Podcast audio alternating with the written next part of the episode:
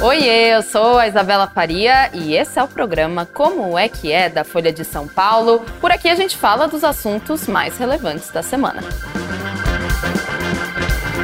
calor em pleno inverno. Tudo bem que a gente está na última semana aí dessa estação, mas as temperaturas estão muito, muito altas. Hoje no Como é que é a gente vai trazer alguns recordes dessas temperaturas nos últimos anos. A gente vai falar também das consequências para a saúde e também para a economia quando a gente fala de calor extremo e vamos dar a previsão do tempo, justamente dar falar para vocês como serão os próximos dias, se serão de altas temperaturas para vocês se prepararem para um calor que vai continuar aí. Spoiler, aqui em São Paulo, São Paulo capital está muito, muito, muito calor. E como eu disse na introdução é inverno. Hoje a gente vai tentar descobrir o que está acontecendo aqui no Brasil. Eu digo vamos, porque hoje estou muito bem acompanhada. Ana Carolina Amaral, jornalista e autora do blog Ambiência aqui da Folha de São Paulo. Ana, muito obrigada por aceitar obrigada. o convite para a gente falar justamente sobre isso. É um assunto que hum, afeta todo mundo diretamente, não só a pessoa física, né? A gente está falando de economia, a gente está falando de saúde, a gente está falando principalmente de mudanças climáticas. Então, muito obrigada por vir para a gente conversar. Obrigada, é um prazer estar aqui. Maravilha. Vamos falar um pouquinho das últimas temperaturas, é, Ana. Você até me mandou algumas cidades que tiveram, né, recorde de temperatura nessa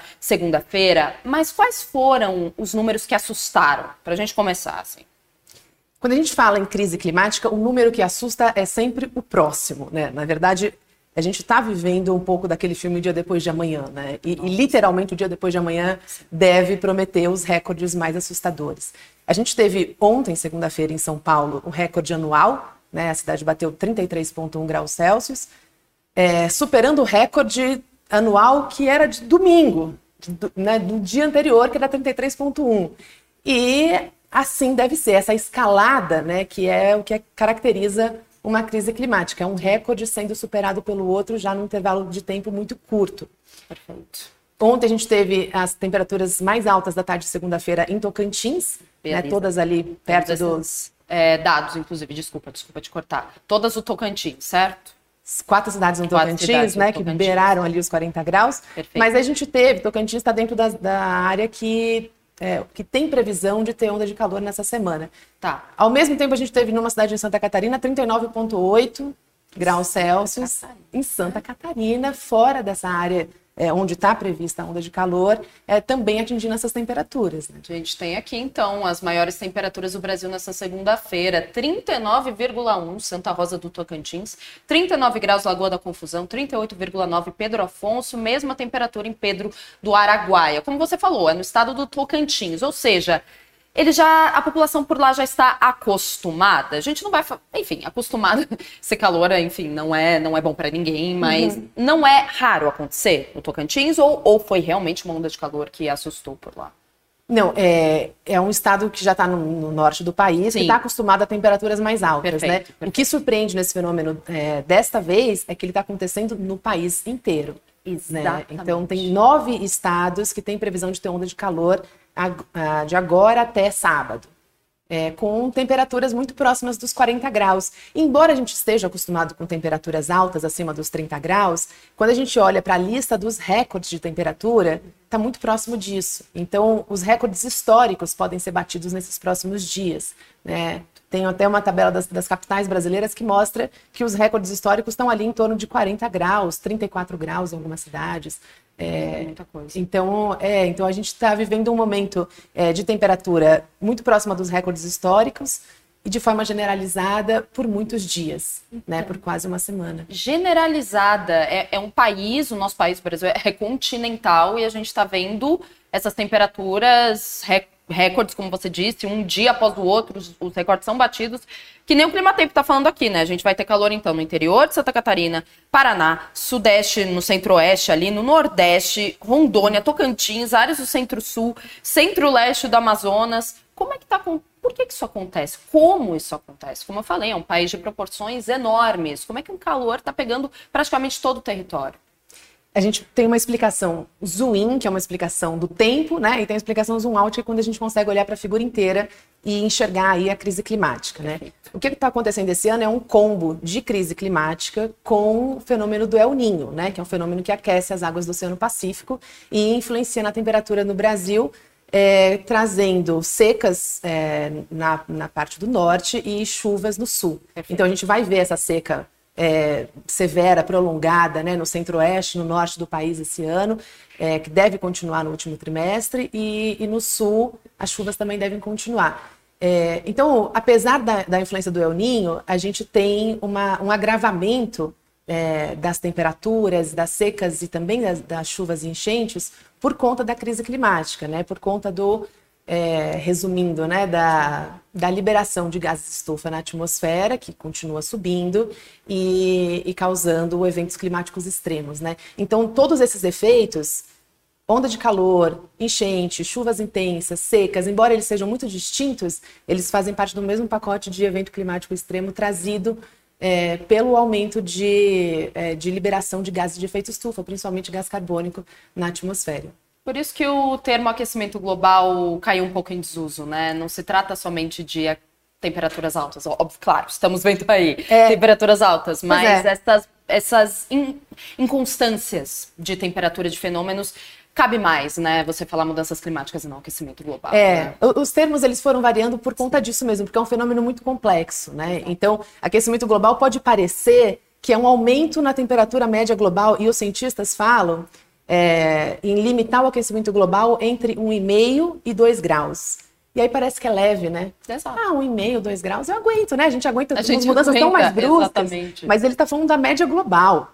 Né? Então, quando a gente vai para as regiões, as previsões são muito mais extremas. Exatamente. Né? Claro que a gente está falando de uma onda de calor, mas a variação de temperatura, mesmo fora do fenômeno onda de calor, que a gente pode explicar, é, ele é muito mais extremo nas regiões. Então, quando o painel do clima da ONU é, prevê um aquecimento médio de um grau e meio na média da temperatura global, é, isso para a região nordeste brasileiro, que é uma região de semiárido, representa um aumento de 8 graus na temperatura. Então, o que era semiárido vira árido, vira deserto. Né? Então, essas mudanças elas são bruscas nas regiões, principalmente na região tropical. E outro cenário, mesmo no aumento de um grau e meio, que a gente fala tanto um grau e meio porque ele ainda é considerado seguro. A partir de um grau e meio, a gente tem desaparecimento de países ilha, Sim. inundação de, de cidades importantíssimas que estão nos litorais né, dos países.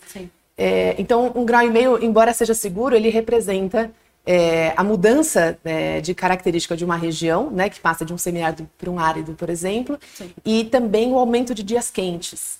Né? Então, se a gente hoje tem uma onda de calor de 3 a 5 dias, a gente pode passar a ter de 7 a 10 dias em temperaturas extremas, causando morte de pessoas. Exatamente, morte de pessoas também afetando a economia, que nem, que nem a gente está tá falando aqui. E você disse então que nos últimos anos foram batidos recordes atrás de recordes. Você inclusive mandou uma lista para gente com os últimos anos, com os recordes de temperatura justamente dos últimos anos anos aí com os maiores recordes de calor. 2016, 2020, 2019 e 2017. Ou seja, não, a gente não está é. falando de 10 anos atrás. 2020 a gente está falando de 3 anos atrás, né? Foi o ano da pandemia, tudo isso ficou enfim, outras questões, né, do, quando a gente fala de, daquele ano ficaram um pouco uhum. apagadas justamente porque a pandemia estourou.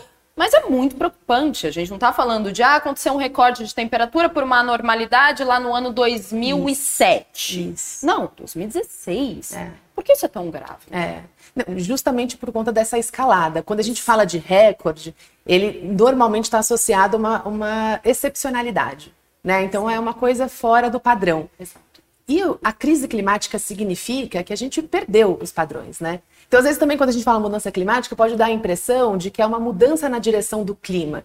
E é muito mais grave que isso, porque, na verdade, significa que é uma perda de direção. Né? Então, é um clima sem direção. É um clima que, ao mesmo tempo, tem recorde de calor, é, nevascas mais fortes em outras regiões do mundo, secas severas no norte, enchentes no sul. É, esse caos é a crise climática. É totalmente imprevisível.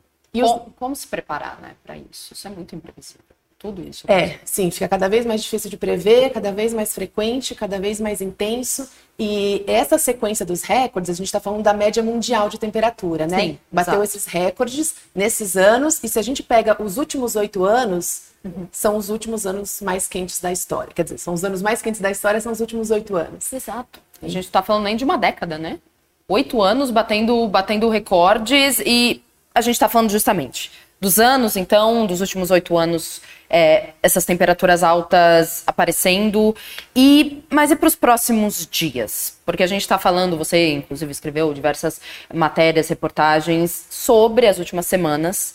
Chuvas no sul, você acabou de dizer que é uma consequência direta do, do que a gente está vendo das mudanças climáticas. Este calor que a gente está vendo fora do comum em diversas cidades do Brasil. Inclusive, gente, se tiver calor na sua cidade, manda pra gente aqui, justamente para corroborar essa, esse fato de que o Brasil está passando por uma onda de calor. Como vai ser, como serão os, os próximos dias? Temperaturas altas continuarão? Não. Chuvas no sul, por exemplo? A previsão das notas técnicas do IMET, do CEMADEM, que são órgãos que fazem esse, esse monitoramento, é, é, que a gente vai ter, a partir de quinta-feira, é, já começou na, agora, né, segunda, terça-feira, mas a partir de quinta-feira, uma onda de calor mais intensa em nove estados brasileiros, pegando aí região norte, centro-oeste, sudeste, parte do, parte do nordeste também, é, com temperaturas próximas de 40 graus, passando de 40 graus em algumas cidades, e junto com isso, seca.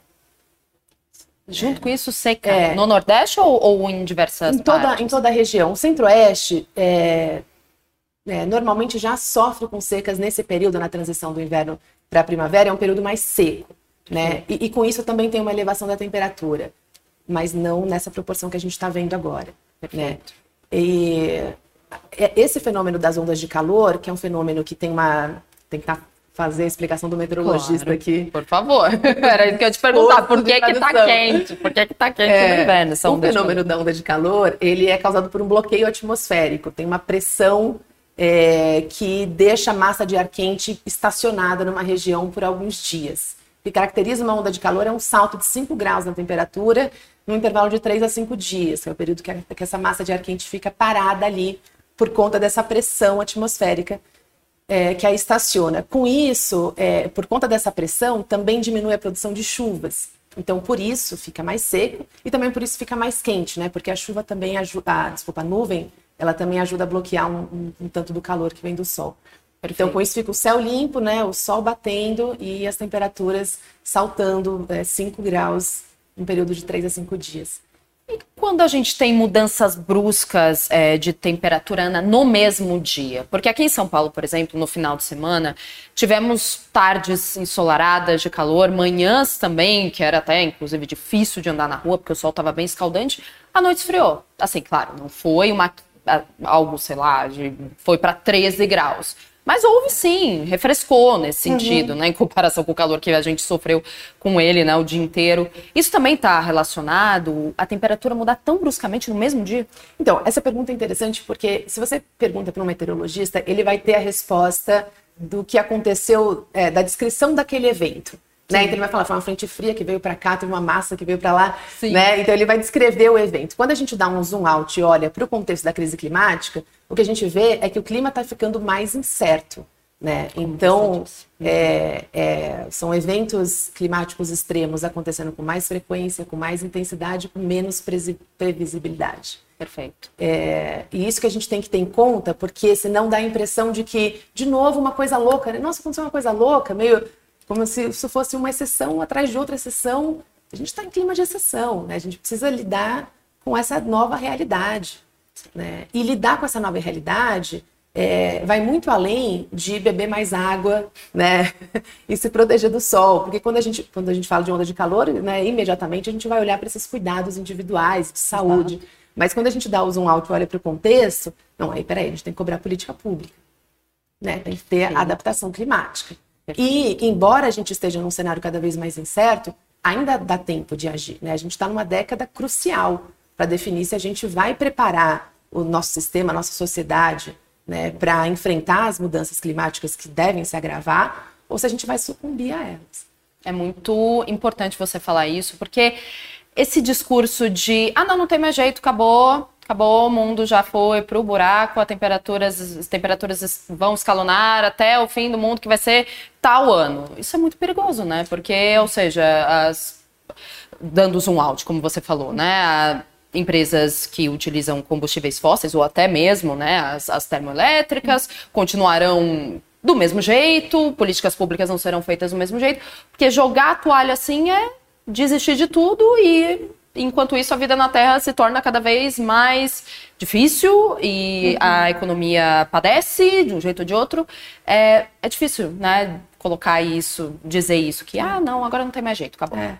É mais difícil. Né? Tem um ponto de virada que eu acho interessante, que é assim, quando a gente pensa na crise climática como uma crise global, porque ela é, né? Porque se a gente emite gás estufa de uma petroleira aqui no Brasil, Exato. isso conta para a atmosfera global, né? Quer dizer, isso prejudica o mundo todo. É, por outro lado, quando a gente fala em adaptação climática, que é cuidar de proteger a nossa região, aí o poder local é muito mais significativo. Né? Então, não é uma coisa que a gente vai decidir numa reunião da ONU, é na prefeitura, é no governo local, estadual. E aí a chance da população participar é muito maior. Então, embora a gente se sinta massacrado por uma crise né, que é muito maior que a gente, muito complexa, muito difícil de se resolver, é, quando a gente pensa localmente, as soluções são muito mais acessíveis. E aí a população tem condição de, ao entender a crise, cobrar políticas públicas de adaptação. Né? No plano diretor, no zoneamento é, econômico ecológico que a gente tem no nível estadual. Né? A gente acabou de aprovar em junho né, o, plano diretor de São Paulo, que poderia ter tido política de, de, adaptação climática, fala o nome da adaptação climática, mas quando a gente olha as medidas, não, há. não tem. É. Né? Então, e as medidas são simples. Né? Então, plantar árvore é a coisa mais simples que existe. Que é ao mesmo tempo uma medida de mitigação, porque ela absorve carbono da atmosfera, e também uma medida de adaptação, porque diminui a temperatura local. Perfeito. Né? São pequenas coisas, né? Para, obviamente, fazer a diferença quando a gente fala do, do macro. E você acabou de responder, portanto, uma pergunta no YouTube do Evandro Santos, que o aquecimento global é uma realidade científica desde os anos 70 e nada ou pouco foi feito. Ainda tem retorno? Tem, né? Como você falou, principalmente no micro ali, no local. Né, Sim, não, fala. isso faz toda a diferença, porque aí o mundo pode estar numa situação muito grave de crise climática, mas a gente vai ter territórios protegidos que são os territórios resilientes. Hoje, hoje, a gente nem fala tanto em desenvolvimento sustentável, hoje a prioridade é outra, é desenvolvimento resiliente ao clima. E isso você consegue criar regionalmente, né? É, preservando o manancial de água para não sofrer com crise hídrica. Né? Até eu entrevistei um, um pesquisador outro dia que estava me contando que teve muita morte de gado bovino por conta do calor. Perfeito. E, e agora, o que uma fazenda faz para proteger o gado? E aí ele planta árvore. A árvore, o gado na sombra não vai está exposto a mesma temperatura que num pasto aberto. Né? Então, uma coisa que, por exemplo, o setor do agronegócio brigou tanto contra, né, para não ter é, é, tantas áreas é, conservadas, com vegetação conservada na fazenda, na verdade é uma medida de proteção. Exatamente. Proteção também para a economia, que a gente vai entrar daqui a pouquinho Sim. nesse assunto. A gente tem diversos comentários no Instagram. Pedir para vocês mandarem as temperaturas nas suas cidades. Estão mandando. Chico aqui falando. Em Cachoeira do Arari, na ilha do Marajó, Pará, tá muito quente, falta pegar fogo. No comentário no YouTube, Cristiano Ferreira, Londrina, 30 graus nesse momento. E o Evandro Santos, ele falando assim: mora em Natal, aqui no Rio Grande do Norte, e por enquanto ainda não sentiu os efeitos dessa onda de calor que vocês estão comentando. Aqui faz 25 graus, que de fato é uma temperatura assim amena, amena né, para quando a gente fala do Rio Grande do Norte. Mas então o Nordeste será afetado por secas em breve? Sim, né? Você falou no começo do programa que devem acontecer. Sim, até aparece no mapa, né? Exato, a gente já vai mostrar então daqui a pouquinho. É, quando a gente fala de onda de calor, ainda falando dela, claro, é, são termos muito associados ao hemisfério norte, uhum. né, Ana? A gente, quando chega ao verão europeu, a gente vê pessoas se refrescando nas fontes, o turismo bombando lá, porque de fato a Europa pode chegar a temperaturas negativas no inverno, pode ser muito frio na Europa. Uhum. E a gente vê temperaturas no verão de lá, julho, julho, chegando a 40 graus. É, é, uma, é um termo muito associado ao hemisfério norte. Por quê? Lá é mais comum, por, por exemplo? Não. É, lá é, a população está menos preparada para o calor. Né? Tanto biologicamente, né? o corpo não está tão acostumado com temperaturas altas como a gente aqui nos trópicos, é, e também as estruturas das cidades. Né? Como o inverno é muito rigoroso, com temperaturas negativas, toda a estrutura europeia é para se preparar para o inverno, né? Então os prédios, as janelas, né, é para não entrar vento, né? É para manter o aquecimento, né, das casas. Perfeito. Então, quando vem uma, uma onda de calor, eles sofrem mais por conta disso, né? Por não ter esse preparo, tanto de estrutura quanto do corpo mesmo. Agora, aqui a gente também sofre. E a gente tem uma ideia equivocada no Brasil de que a gente, por ser um país exuberante de natureza, a gente está um tanto Eu, imune. 40 graus. É, a gente está um tanto imune a isso, né? A gente vai para praia, a gente vai beber cerveja. Mas não é, não é só isso, né? É, é uma crise que também afeta o brasileiro e como é uma crise complexa, não dá para a gente fazer essa relação direta, né? Então, ah, morreu de calor, né? Mas as pessoas sofrem com doenças relacionadas ao calor, né? O calor agrava as doenças das populações mais vulneráveis. Perfeito. Quais são as consequências, já que você entrou nesse, nesse termo já, a gente pode falar um pouquinho. É, é possível morrer de calor ou é sempre uma doença associada ao calor? Desidratação, por exemplo. Isso, tá. É, desidratação. Bom, é, tem outros problemas na insolação, que tem uma relação mais direta com o calor. Exato. É, e para a população idosa ou para a população que já tem outras enfermidades, né, isso pode agravar uma série de doenças é, do sistema circulatório, do sistema é, urinário, né, de, de, respiração. Então, é, ele vai se relacionando com, né, com problemas de, de diversas áreas do nosso corpo. Perfeito. E, e o que fazer, então? Já que a gente já falou, vai falar ainda do macro, né? O que uhum. políticas públicas quais podem ser feitas, mas a gente passando calor, é, enfim, tendo que sair de casa uhum. para trabalhar ou para fazer outras coisas, como se proteger então? Então, falando do kit de sobrevivência, né? Porque individualmente. É sobrevivência é. mesmo, porque tá, tá, é. tá complicado. Qual, é. qual seria aí? Eu começaria com não subestimar o calor. Né? A gente tem uma, uma ideia ainda muito positiva do calor da praia e tal, mas assim, esse calor é perigoso. Eu encontrei um vendedor na rua hoje, no calor, eu falei, vai pela sombra. Então, sombra e água fresca né? é, um, é um começo já, né? Então, é fugir desse sol mais quente, se puder evitar esse sol das 11 às 3, ou, ou usar protetor solar, chapéu, óculos, é, se manter hidratado, evitar muito esforço físico nesses dias é, mais quentes, nesse horário de sol mais quente. Né? Porque às vezes a gente também nem percebe, né? Tá, você tá é como você falou, a gente já está tá mais avenida. acostumado, né? A gente já tá mais acostumado. Não, é correr na, na Avenida Não, sempre Paulista. tem um atleta sempre que enfrenta tem, tudo. Sempre tem. A gente olha e fala, parabéns, você está indo correr ao meio-dia de uma quarta-feira. Não, mas é, é perigoso. É. É, pode ser perigoso. É. Porque é isso, como você falou, não subestimar o calor, isso é muito importante. Porque em comparação com os europeus, com, enfim, outros, outros povos do, do, do hemisfério norte, a gente está mais acostumado. Mas até quando? Né? É, Até é. quando a gente vai ficar acostumado? Porque ondas de calor, como você disse, recorde atrás de recorde, atrás de recorde. A gente não sabe se 2023 vai ser vai superar 2016 uhum. em recordes de temperatura, ainda uhum. não é possível saber, claro. Mas o fato é que você disse que, que vão continuar. Você falou muito da área econômica, inclusive respondendo a pergunta de quem está nos assistindo do Nordeste das secas. Nós uhum. temos um mapa aqui, áreas agroprodutivas afetadas por município. Você pode explicar um pouquinho, é, Ana, do que se trata esse mapa? Porque a gente está falando calor extremo e economia. Existe essa relação e ela é muito perigosa. Como é. a gente pode analisar esse mapa, então? Legal. É, então, a, como eu tinha dito, as ondas de calor elas estão associadas à seca, né? Isso. Porque fica essa massa quente estacionada e ela vai evaporando a água e vai secando. Perfeito. Né? Ontem, inclusive, o São Paulo estava com 11, 11% de umidade, né? Hoje subiu um pouquinho.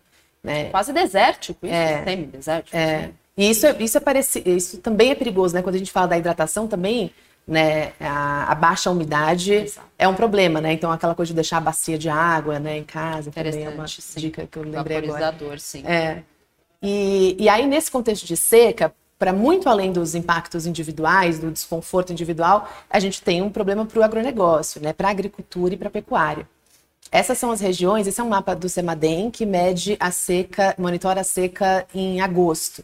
Perfeito. Então, no mês de agosto, a gente teve esse amarelo claro é uma seca é, leve, o bege escuro aí é uma moderada e, e o vermelho já é uma seca severa. Perfeito. E aí, é, a gente tem pouquinha, pequenas é bem, regiões no Nordeste, é, né? É, bolsões bem pequenos, é. assim, em comparação, claro, com, com Minas Gerais, ali a gente tem o Centro-Oeste, ali pertinho também de Brasília a gente consegue ver o Distrito Federal. E o Norte tá, tá também bem. Bom, mas o Minas e Centro-Oeste concentra ah, os, os, os bolsões com, com, com as maiores secas. Isso não é temperatura, é seca que a gente Isso é tá seca. Perfeito. E aí, essas regiões são regiões agroprodutivas. Então, está monitorando exatamente a seca nas regiões de ou de plantação ou de criação de gado. Perfeito. E aí, olha só quantos municípios em Minas Gerais tem uma, uma região grande de seca severa. Quase o estado inteiro, né? Se você for ver, fica aí, sei lá, um terço do estado, mais ou menos, sem, sem seca. Só. Aí, segundo o CEMADEM, essa região compreende 235 municípios 235. que tiveram as suas áreas agroprodutivas afetadas pela seca. Então, são as áreas agroprodutivas afetadas pela seca, né? A região de seca é muito maior, Exatamente. né? Aqui a gente está falando só da, do agro. Exatamente. Né? E aí, lá no Rio Grande do Sul, que a gente está é, acompanhando, né, que está sofrendo muito com as chuvas intensas, ao mesmo tempo que sofre com as chuvas intensas, tem áreas, vou pegar um número aqui, 28 municípios sofrendo com secas severas. No mesmo estado. A gente está falando de chuvas que desabrigaram centenas de pessoas e no mesmo estado a gente tem chuvas, é, é a gente tem secas que vão afetar o agronegócio. É, é o caos, né? É o caos, é o caos climático. Esse é o contraste desesperador do clima.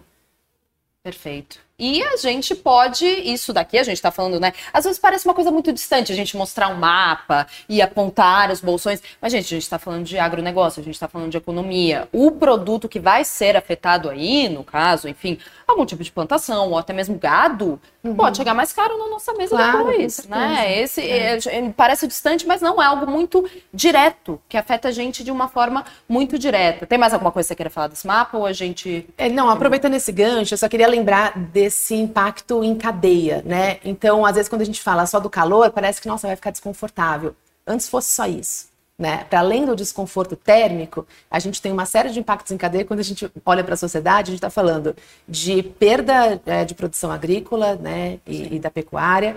É, quando a gente olha para a produção energética, né? lembrando que o, o Brasil tem uma matriz elétrica mais de 60% vindo de hidrelétrica, né? então a gente pode ter problema de abastecimento é, energético, o que significa uma conta de luz mais cara, o que pode significar apagão, né? dependendo do agravamento da crise.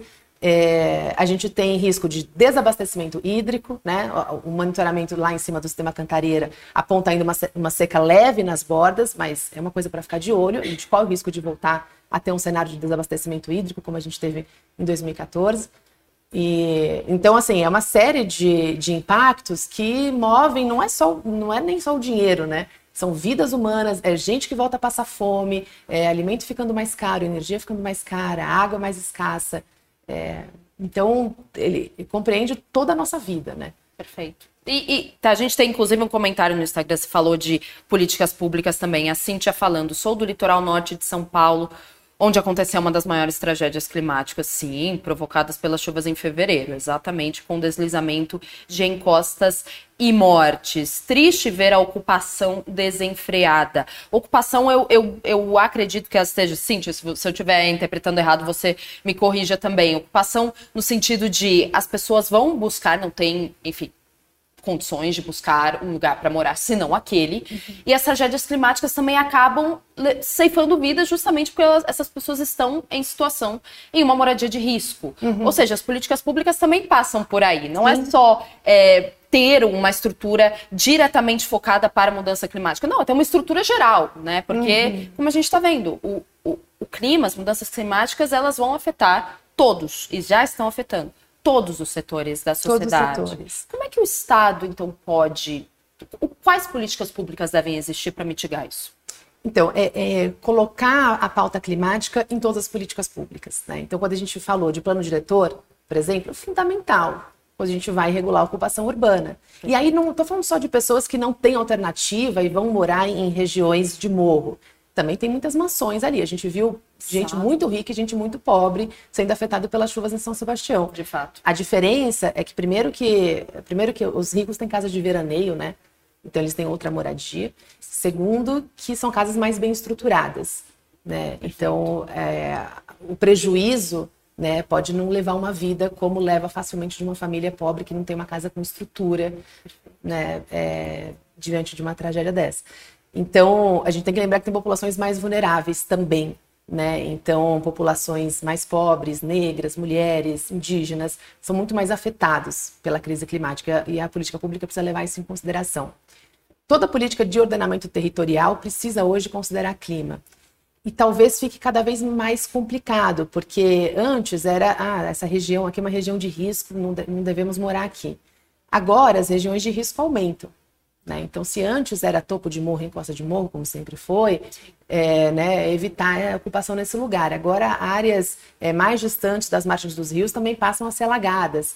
Né? Então, esse estudo das áreas vulneráveis também precisa considerar é, a questão climática. Né? Tudo está mudando. Tudo está mudando, exato. De uma forma caótica, como você, como a gente está falando no, no programa inteiro. Muita gente com quem eu estou conversando é, esses dias, por, por conta, enfim, dessas altas temperaturas, todo mundo, a maioria das pessoas, inclusive, está revoltada, porque a gente não teve, nesse inverno, pouquíssimos dias de frio, né? O pessoal que gosta mais de frio está um pouco, de... pouco não, está bem decepcionado com o que aconteceu. E muita gente hum, se questiona, enfim, indaga, e no verão? Imagina o verão.